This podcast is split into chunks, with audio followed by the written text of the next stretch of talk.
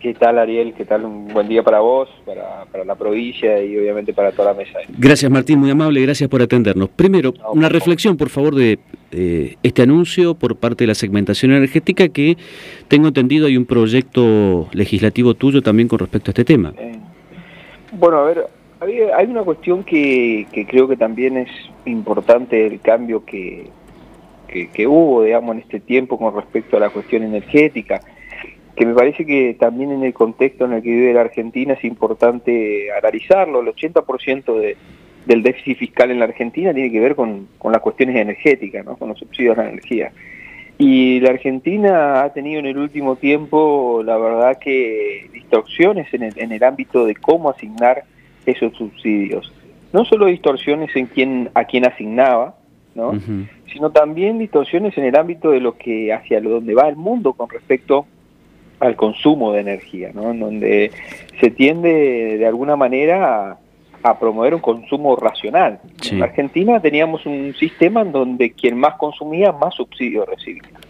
Eh, creo que de una manera se, con esta nueva idea de segmentación se, se, actualizó esta cuestión y en base a eso, unos meses atrás, también en la idea de una visión mucho más federal creemos equitativa también de, la asignación de estos recursos, planteamos hace unos meses atrás un proyecto de ley eh, que fue acompañado por Jorge Vara, un diputado de la provincia de, Corrientes, y, Ricardo Grullay, el diputado de la provincia de, Formosa, que tenía que ver con que ciertas, ciertos lugares de la Argentina, particularmente eh, zona del norte grande y muchas provincias, en particular la provincia de Misiones, tenga un tratamiento diferencial en virtud de no tener gas natural. ¿no? ¿Y por qué pedíamos esto? Básicamente una, una, una vivienda, en, por ejemplo, en Capital Federal, el consumo de, de, que se produce en una vivienda se produce a partir del consumo de energía, pero también del consumo del gas natural. ¿no? Y ambos están subsidiados. En la provincia de Misiones quien consume en su, en su domicilio, consume solo energía eléctrica.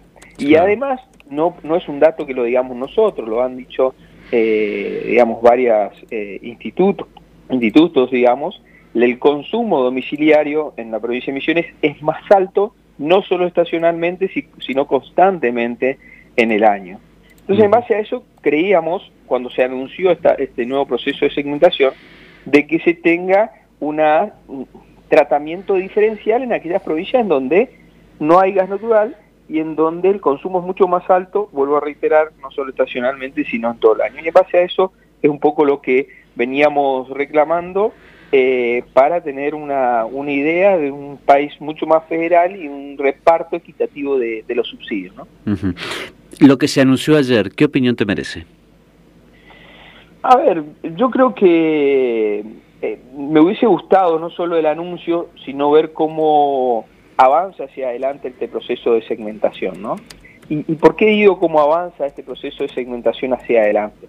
Porque si no tenemos un proceso de planificación en, materia energética, y no solo hablo de los subsidios, sino de procesos de inversión, vamos a estar en la misma situación.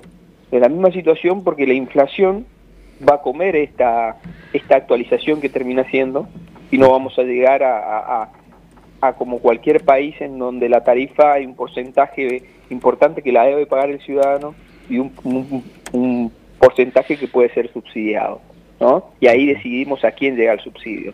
Entonces no veo previsión hacia adelante, pero tampoco veo previsión en cuanto a inversiones que necesitan provincias, porque no solo subsidios, muchas provincias como la provincia de Misiones necesitan de inversiones importantes en redes particularmente de transmisión y transformación de, energía y, que hace que muchas zonas, por ejemplo el norte de nuestra provincia, tengan enormes problemas de, digamos, de, provisión de energía. ¿no? Entonces, en base a eso, me parece que el anuncio que ha tenido como cuestión positiva esta, esta visión más actualizada y también, es verdad, que hay que decirlo que con esto queda destruido este esta, esta creencia del kirchnerismo de que la energía no la paga nadie, porque la energía hay que pagarla, porque si no se la paga no hay procesos de inversión y si no hay procesos de inversión tendremos grandes eh, apagones.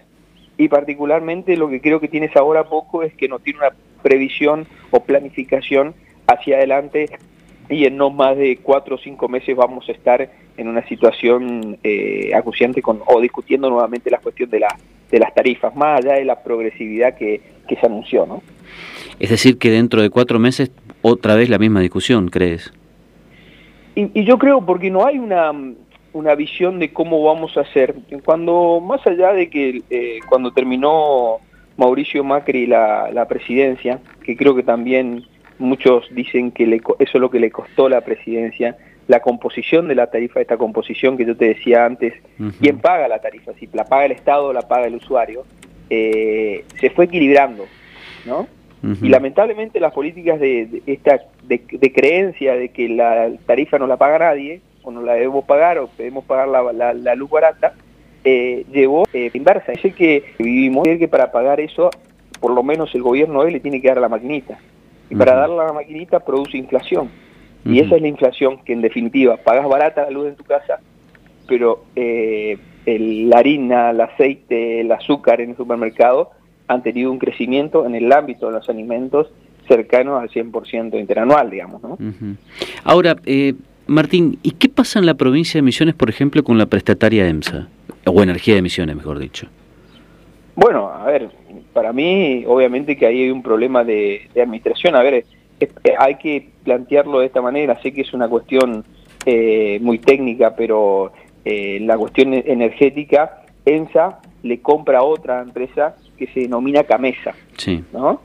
Eh, y, la verdad que hoy la, deuda que tiene ENSA con Camesa, por lo menos lo que la información que tenemos nosotros a partir de una información oficial de, de Camesas que, que brindó al comercio, al perdón, al Congreso, es de 30 mil millones.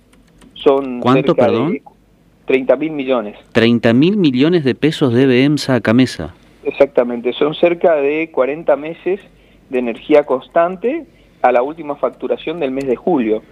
Entonces, eh, esa información que tenemos y según la planilla, es una de las empresas que debe más eh, junto con Edesur y Edenor, digamos, ¿no? Entonces, la verdad que... O sea, son 40, para poder entender, eh, perdón que te interrumpa Martín, pero para poder entender, son 40 meses consecutivos de no pago, algo así. Exactamente, al valor del mes de eh, junio creo que tenemos la información, ¿no? Entonces, eh, digamos, la situación energética en la provincia, no solo con ENSA, sino también con muchas cooperativas. Sí. Hay algunas que funcionan muy bien y otras, la verdad, que dejan mucho que desear. Se han transformado en caja política.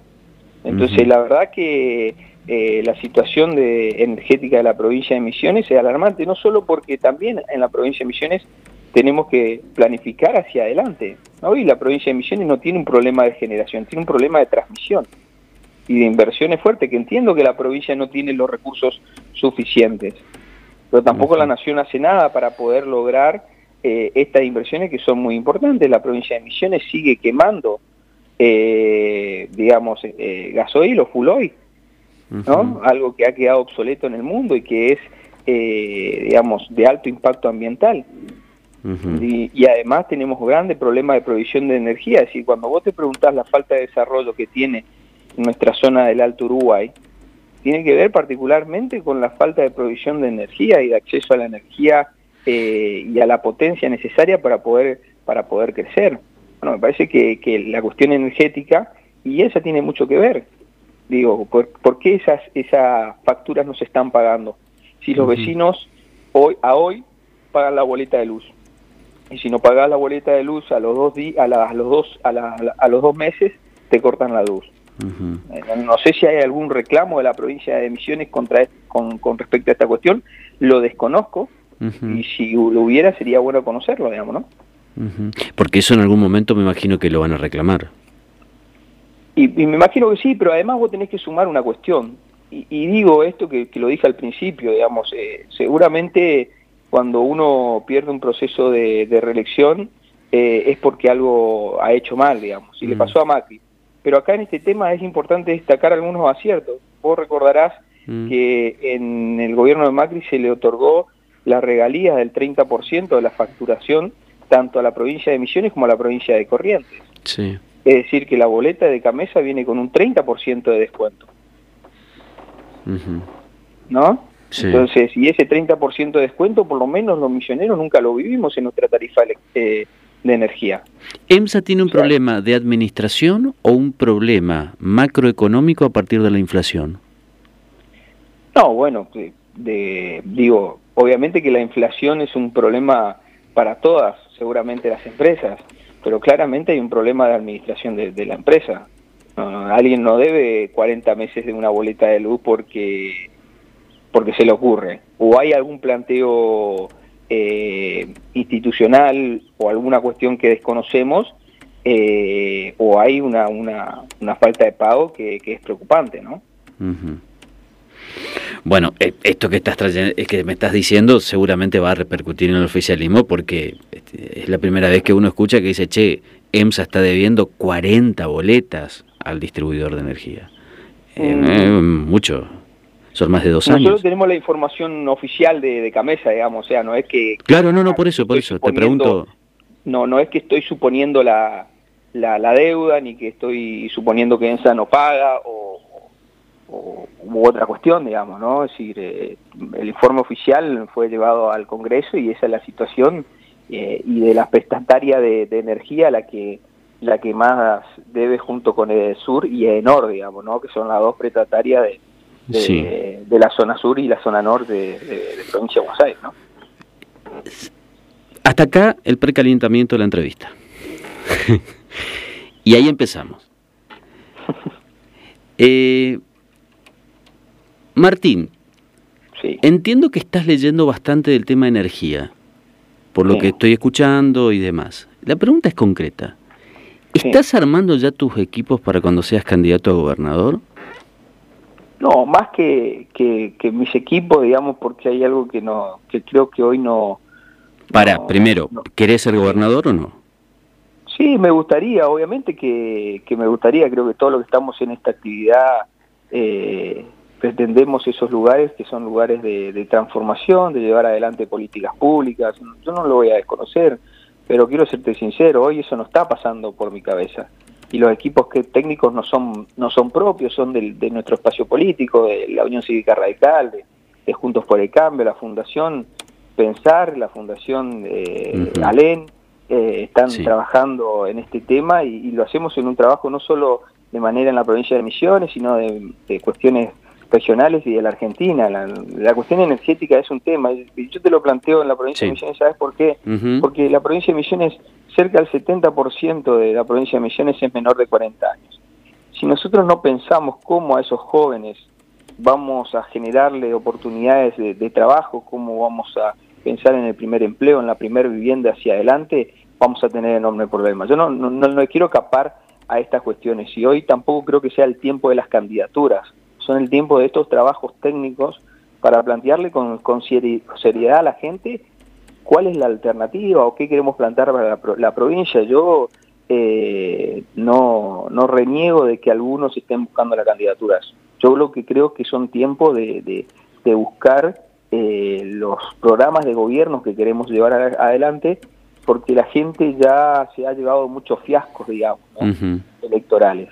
Me parece que hay que ser muy responsable en este trabajo y lo hacemos con esa responsabilidad con visiones propias, que pueden ser con, aciertos o con errores, pero que, que, lo hacemos de manera digo, muy profesional y con, con, los equipos técnicos y preguntando y asesorándonos de este tema, teniendo información también que no es muy sencilla, porque para poder tener un diagnóstico tenés que tener información y en la Argentina no, no, es fácil acceder a, distintas informaciones, pero, pero estamos trabajando en los equipos técnicos más que una persona de de, Juntos por el Cambio, digo, a nivel nacional como a nivel provincial. ¿no?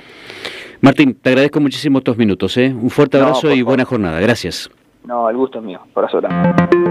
Opinión responsable, temporada 2022, con la conducción de Ariel Sayas.